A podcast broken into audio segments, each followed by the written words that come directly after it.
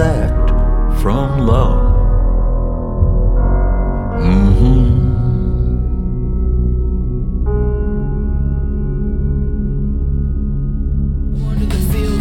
For the sound of drums. The colder the ground becomes, the closer I get to home. The planet's not fit to roam, what with all the chaos. But when I saw the savages, I played the law of averages. And when the river splits in half, I start to lose my wits and laugh and cry at the same time. There's nothing I can do about it. Even though I wouldn't doubt it if the winds began my hands around my mouth and holler to the sunken city that wallows in the filth of its own drunken pity. And wait to see a signal, but a signal's never seen.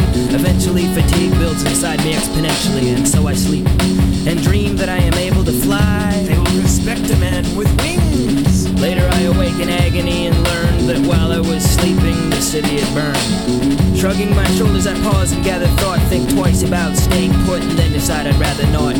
So I press on on my agnostic pilgrimage, knowing that I can swim deeper than the Grim Reaper, ready for whatever sea creatures may abound when the water swallows me and not the other way around. Survival saw me through the mechanical district. Starvation leads to being cannibalistic.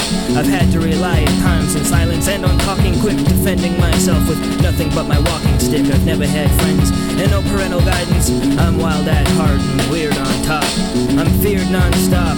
Even though my rage is worn out, my life's a book with several pages torn out. I just climb trees and look for rhythm everywhere. Every day I think about untwisting and untangling these strings I'm in.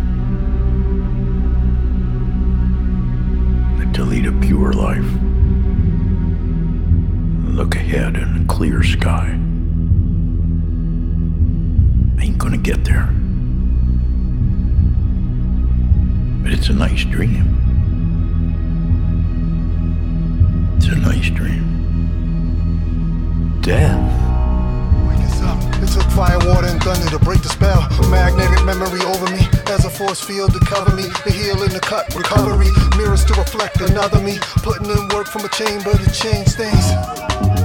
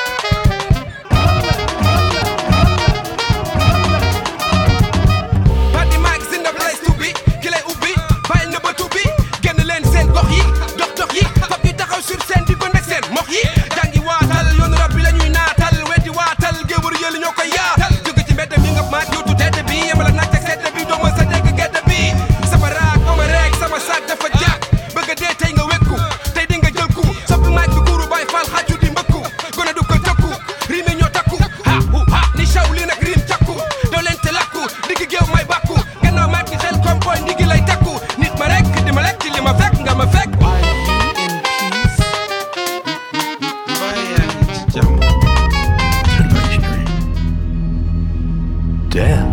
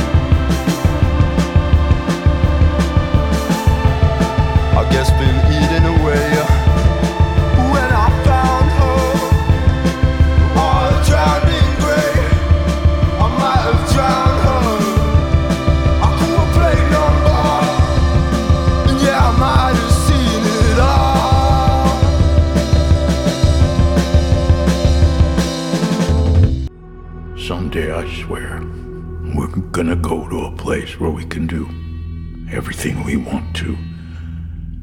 And we can pet the crocodiles.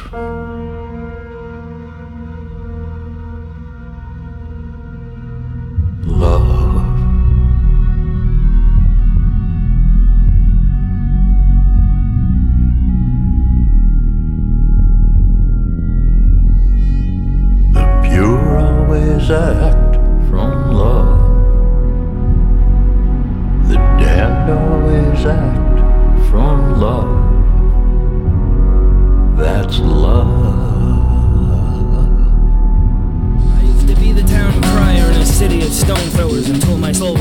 And displayed in the parade square. Ignored more than a lot, not less.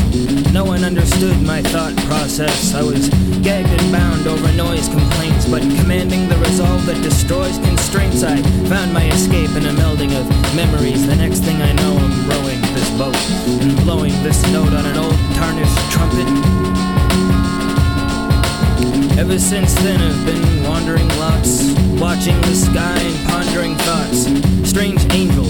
Box genie, behind for some time now I'm blind in one eye, and how this happened exactly will never be known.